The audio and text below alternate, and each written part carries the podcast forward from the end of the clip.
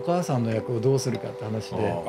よりによって原田美恵子さんにするのと、うん、あの人は黒沢組もやってるし今村翔平もやってるしあの人を演出するのは大変だからやめた方がいいとさえ言ったんですけどある対立があってそれを乗り越えることで今やもう絶大な信頼を得てるんですよ。いやでも怖かったですよ。まず脚本の話をしてる時もポロッと黒沢さんはねみたいなのが出てくる。ちょっとその名前出すの反則じゃないですかね。みたいな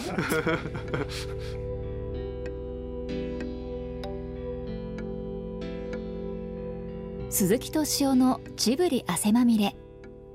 先週に引き続き今週も9月9日から全国公開される菅田将暉さん原田美恵子さんがダブル主演を務める映画百花の川村元気監督を迎えてお送りします。百花は川村監督が4作目となる小説百花を自ら監督脚本を手掛け映画化。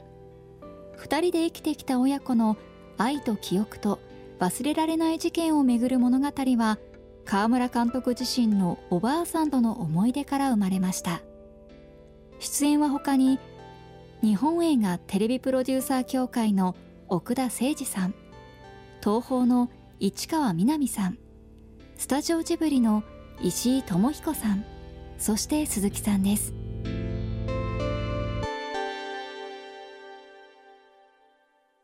現場でもやっぱりこうワンシーンワンカットで撮るっていうのがそのあなたはその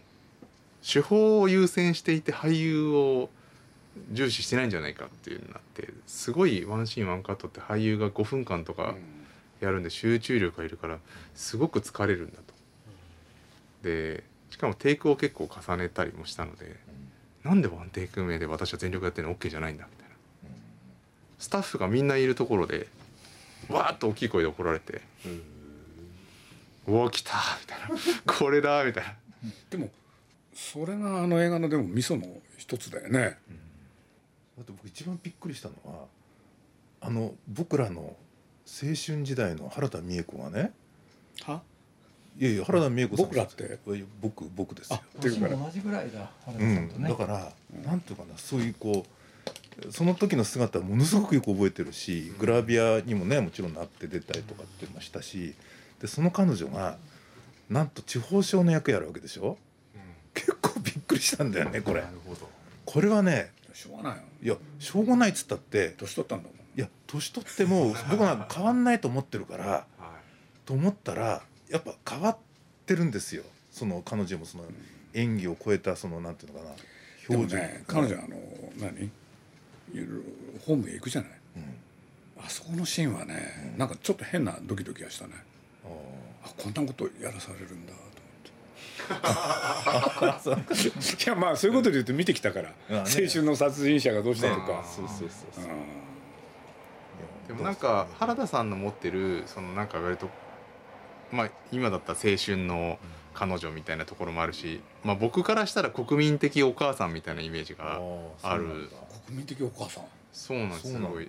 なんかちょっと母みたいな母性みたいなすごくあるんですけど一方でね、青春の殺人者とか、愛をこう人とか見ると結構こう激しい人っていうか劇場の人っていう二面性がやっぱりありますよね。そうですね。原田さんでもその日本のどうしてもキャスティングメジャー映画のキャスティングってね10代20代のなんか人気者ばっかりじゃないですか、うん、そこがなんか映画としてその若干ワントーンになりがちだなっていうのもあったんで。で原田さん言われてよかったなと思ったのはそのそうやって喧嘩を何回かしてるうちに最後あなたにやりたいことは分かったと。でもすごいそう分かったと。つまり私がつか疲れて何も考えなくなるのを待っているんだって、まあ、まさにそれが正解だったんですけど自分から言いたくなかったんで言わなかったんですけどただそれに対して分かって付き合うとだけど私はもう本当にこれが人生最後のチャンスだと思って死ぬ気でやってんだからあなたも本気でやってって言われてまあなかなかねその本気をもらえることなんて人生に何回もないから。でもねさっきの伝で言うとそうやって若い時わっとなってほんでまあ間があるわけでしょ、うん、で最後にこういうのにね最後の方でこういうのに巡り合うっていうのは彼女にとっては幸せだよね。うん。山田監督って本当人の話聞くんですよ、うん、どう思う？あの映画どう思った？どうだった？って聞くし俳優のキャスティングの前もいろいろ聞くんですよ「あの子どう思う?」っつって。し是枝監督とかもあの一緒にいると結構その本当周りのスタッフの話聞いてるんであやっぱり自分でちゃんと選ぶ基準があれば聞くのに越したことはないよなとは思うんですけど宮崎監督って聞くんですかちなみに？すごい聞く。あ耳を傾そうなんくですか。圧倒的にここで作ってると思ってましたけど。もう新人の制作進行の一言で絵コンって書き直したりしますよね、えー。そう本当にそうすごいと思いますよ。本当にそうだよね彼は。ものすごいいろんな人の意見にね耳を傾ける。あれすごいね。なんか映画監督っていうとすごいここで自分の作りたいものがあってそのって思われてるんですけど作家はそうかもしれないんですけど映画監督って人の話聞いて本当美味しいとこ取りをやっぱしてる人が面白いもの作ってるなって印象があって、まあ、宮崎さんでもそうなのかと思うと。これはヒットしそうですか？テーマとしては？この映画で売っていく。まあ一つはその、まあ、記憶の曖昧さっていうかあの矛盾記憶のなんかその難しいところっていうのとまああとは当然その記憶の象徴みたいな形のその認知症のお母さんとの向き合いっていうところがまあドラマ性はすごくあるので。さっきのワンシーンワンカット？えワンシーンワンカットって何のためにやるんですか？まあ、4年前に短編映画を撮ったんですよ。うん。でそれが「どちらを」って短編映画でそれがあの、まあ、カンヌの短編のコンペに読んでもらえたんですけどちょっと風変わりな映画で「あのどちらを」ってタイトル通りあの映画の中で二択が示されて例えば飴が出てきてこの黄色い飴と青い飴どっちを取るかっていう二択が示されてポンと次のカットに行ったら口の中に飴が入ってる。どっちを選んだかどっちかを選んだことは分かるけどどっちを選んだか分からないって状態が続くって、まあ、佐藤正彦さんと一緒に作った映画があってそれで呼んでもらえたんで今回もやっぱりなんか手法として面白いものを採用しようってところで、まあ、僕たちのこの今ラジオで喋ってる人生実人生にはカットがかからない。なんでワンシーンワンカットでも今あの僕はこう鈴木さんと喋りながらさっきあのいただいたいなり寿司のことを思い出してるんですけど そうなんだ。頭は結構でたらめにいろんなことを、まあ、映画で言うとインサートって手法ですけど思い出しててその頭の働きと記憶の関係みたいなものをそのまま映像にしたらいいんじゃないかなっていうところがあって、まあ、ワンシーンワンカット。でかつさっき言った認知症のばあちゃんがなんで卵を何個も買う人だったんですけど買ってしまうんだろうって時に時間の編集が起きてるんじゃないかって思ったんですね。頭の中で。でも時間の編集が起きちゃってるんだけどそのおばあちゃんの中ではワンカットに見えてる。ので何個も買ってしまう。その状態を表現するために明らかに客観で見るとエディットが行われてるのにワンカットでそれが見えるってことが認知症の人の頭の中で起こってることなのかなっていうのを表現するためにワンシーンワンカット。をそれうまくいってたよね。選んでます。ね。だけど何しろ本当の時間だもんね。そうですね。それはつい見ちゃうよね。まあ僕なんかそういうの好きだから。高畑勲っていう人がいて。あこれでね「赤毛のアン」ってアニメーション。第1話そうマシューとマリラっていうのがいて駅へ？子供を迎えに行く？そしたらそれが本当は男の子だったのに女の子だったって。この話をねまあこれ見るとすぐ分かるんですけれど。まあ30分枠だから。30分の話を30分でやったんだよね。これ驚くべきなんですよ。実時間でやったんですね。そうまあねワンシあのワンシーンワンカットとはちょっと違うんだけれどただそれによってね 何しろ迎えに行ってねあの家を出て迎えに行くそうすると駅で一方彼女は待ってる。これで男の子だじゃなくて女の子だって分かる？でやってるうちにね普通だったら家まで届けなきゃいけないのに届かないんだよね。うん。なるほど。30分ですからね。そう。でもそういうやつってやっぱ面白いんだよね。でまあこれ実はねそれにねガーンと来てねアニメーション界入った押井守っていうのがいるんだけれど、スーパーマーケットはね押井さんを彷彿とさせますよね。したよねあれ、そうですね。イノセンスですかね。言っちゃうとイノセンス。繰り返されるシーンですねそうか。あ今言われて分かったわ。バレちゃうんだよな。ここ来るとバレんのが嫌だな。まあ溝口との差で溝口監督はワンカットの中にセリフその他でいろんな情報を込めるけど今回やっぱり川村さんはそれやってないよねっていう。なんか別なことやろうとしてるよねって指摘をしてましたよね。あそうだっけ、なんかこう星井さんの「イノセンス」とか、あとあのコンサトシ監督の「パプリカ」とかあとまあ高畑監督でいうとあの「かぐや姫」の時にこう子ど赤ちゃんがこう立つまでをうんこうワンカットでやっててつまりそあそこで時間の嘘が起きてるんだけど見てる方としてはこう実時間で見させられるっていうこうふ要するにじ時間の嘘があるとすごいハッとするんですよね。まあ、高橋さん好きでしたねアニメーションでありながら。だからもう主人公の太鼓もう働いてるわけだけど田舎のお姉ちゃんに電話。そうすると電話する時ねえ。電話の内容はどうでもよくて女の人っていうのは若い女の子は電話する時何をしてるのか。それを延々やろうとする。これでアニメーションでこんなことやるんだと思って。びっくりした覚えがあるけどね。アニメでだからワンシーンワンカットってく苦行じゃないですか。作画を安定させるのが。だから実写としての勝負権としてワンシーンワンカットを選んだところがあって安野さんなんかはその真逆でアングルとカット割りでこう攻め込んでるわけですよね。だからなんかすごいそこは逆のことやってみようとかあと実際僕のおばあちゃんが話しててその最初言ったらすごいシャンとしてるんだけどだんだんなんかわけわかんなくなってきてでまたなんか2分後ぐらいにまたちゃんとして喋ってるみたいな。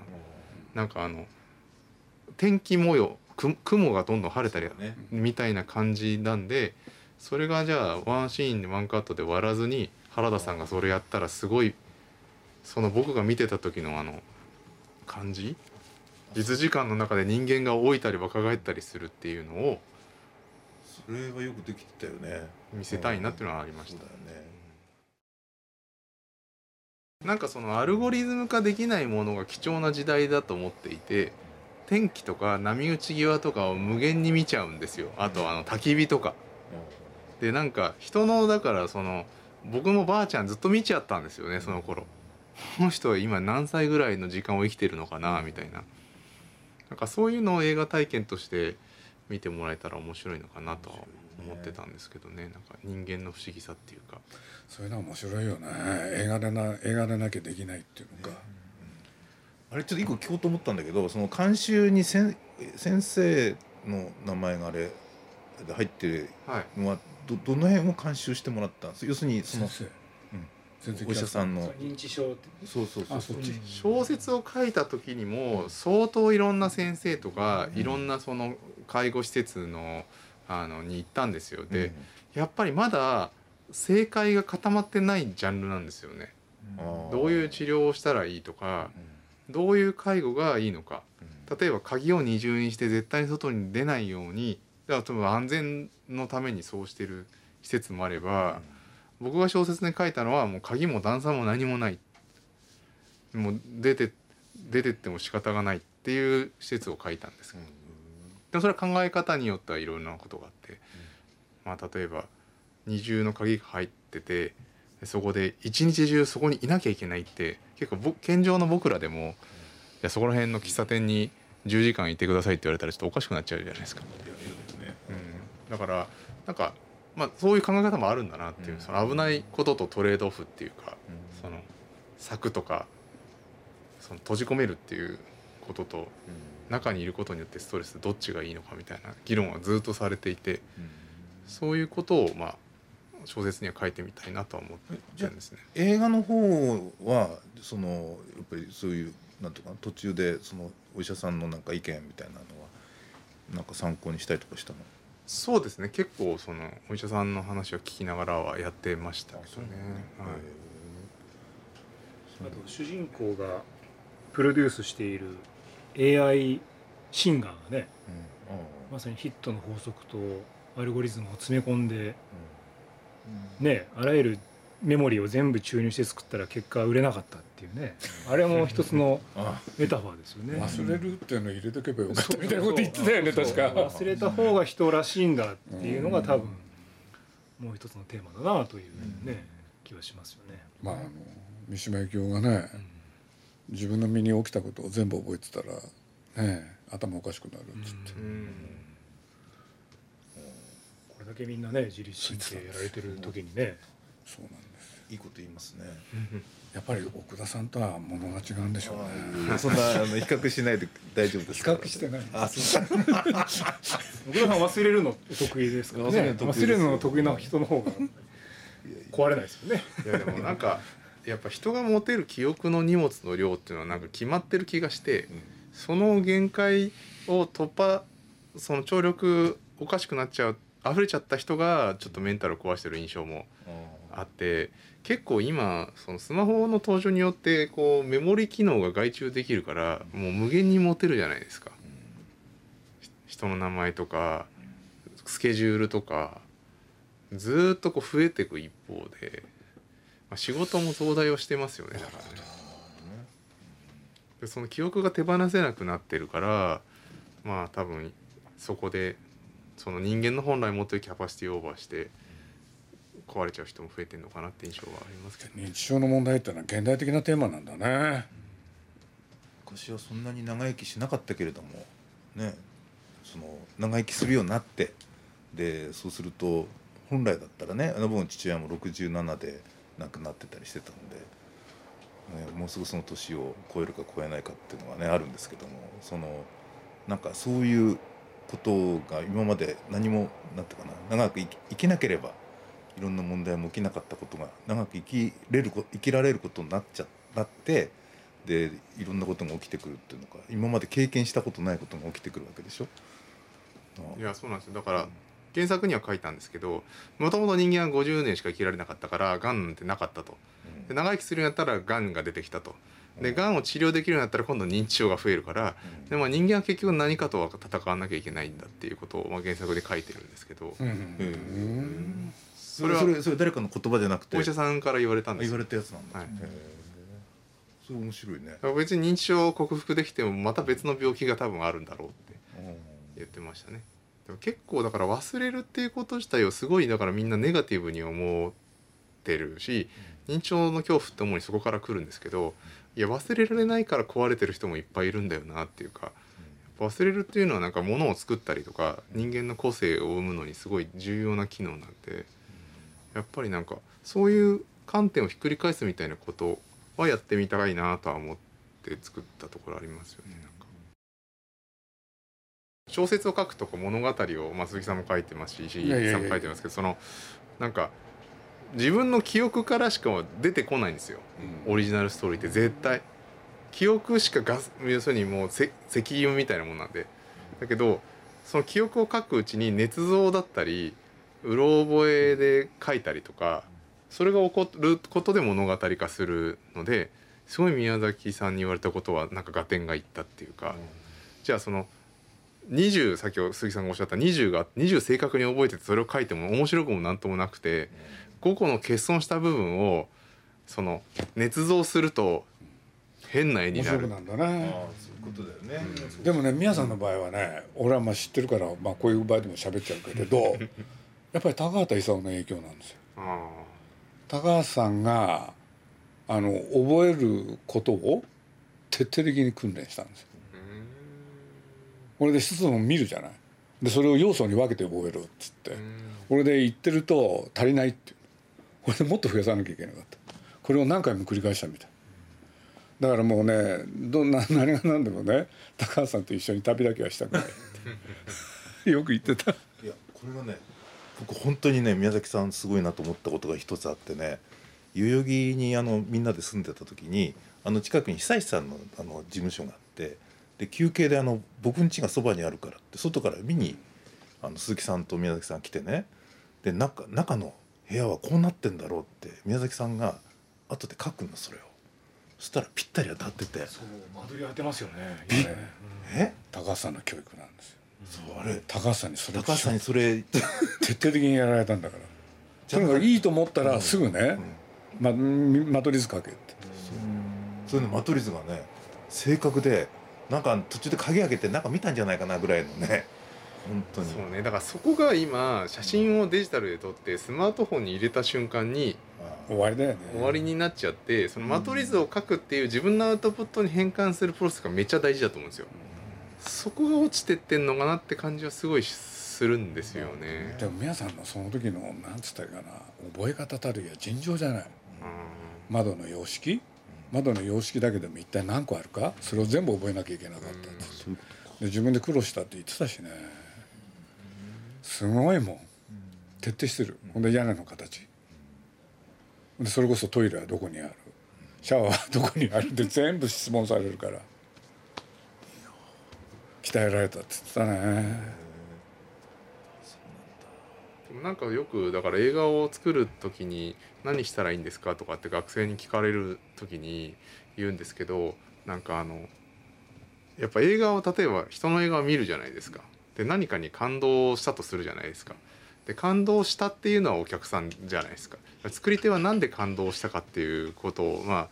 高畑さんの言葉を借りるなら要素還元しなきゃいけなくてそれはカット割りで感動しているのか音楽で感動しているのか俳優の芝居で感動してるのかセリフで感動してるのかそのいずれかの組み合わせで感動しているのでそれを再現性がないといけないわけですよね。だからそれを多分起用プロはもう一回見てどういう要素でできていてそれがそれを自分が作る時に思い出してその自分作ってるものにはめられるかっていうのが大事なんじゃないかなみたいな話をまあすることがあってまあなんか、まあ、その通りだよね、宮さんなんかそれやってるもん。感心しますよ、要するに高橋さんに言ったことを過剰に受け止めた、それによってね記憶力が明らかに良くなってる、その再現性たりはすごいですよ、なんか記憶とそのうろ覚えのバランスでものづくりってなんかずっとできてるんでそそこ自体を映画にしてみたいなみたいな百科をやっていて例えば音楽とかもみんなが知ってるバッハの曲とかシューマンの曲があってそのメロディーがなんか壊壊れたとかミスタッチした時に人ってそっちにが気になるんですよね。ずっと聴いてるメロディーが子供が弾き間違えたって時にすごく気になる。でその弾き間違いがそのまま展開してって違う曲になるっていうのを今回やってるですけど、まあ、あのピアノそのものがそうだったよね。そうなんですよ、うん、あれはドキンとしたもん。なんかそういうみんなが覚えてる曲だからこそそれが覚えてるものと違う形状で出てきた時になんか怖いって感情と途中からなんか気持ちよくなっていくみたいな、まあ、そういうのを結構その音楽でもや音でもやりたいなと思ってやってたりはしたんですよね。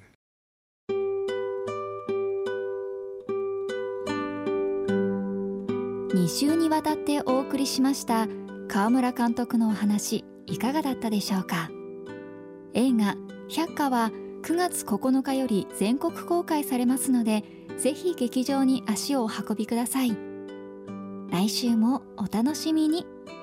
やっぱり認知症っていうのは現代的なテーマだったのも非常によく分かったしそれを関係ないってことはほっとけないもん。そういう見方したらものすごくねみんなが自分の問題として捉えられるっていうのか。で日常的に経験してることだから。なんかこう今までの認知症の映画ってなんかまあいろいろありましたけど「あのアイ・アムール」とか「ファーザー」とかなんかすごいあの割とリアルじゃないですか表現が。だからなんかそこをあのイノセンスとかパプリカみたいな映像を入れたかったんですよね。それでまあああいう表現になっていやところどころ入るあのねちっちゃなショットがすごかったそうなんですよね、うん、あれは良かった、うん、なんかやっぱ押井監督が大好きなのであの押井監督のあのやる区別っていうか、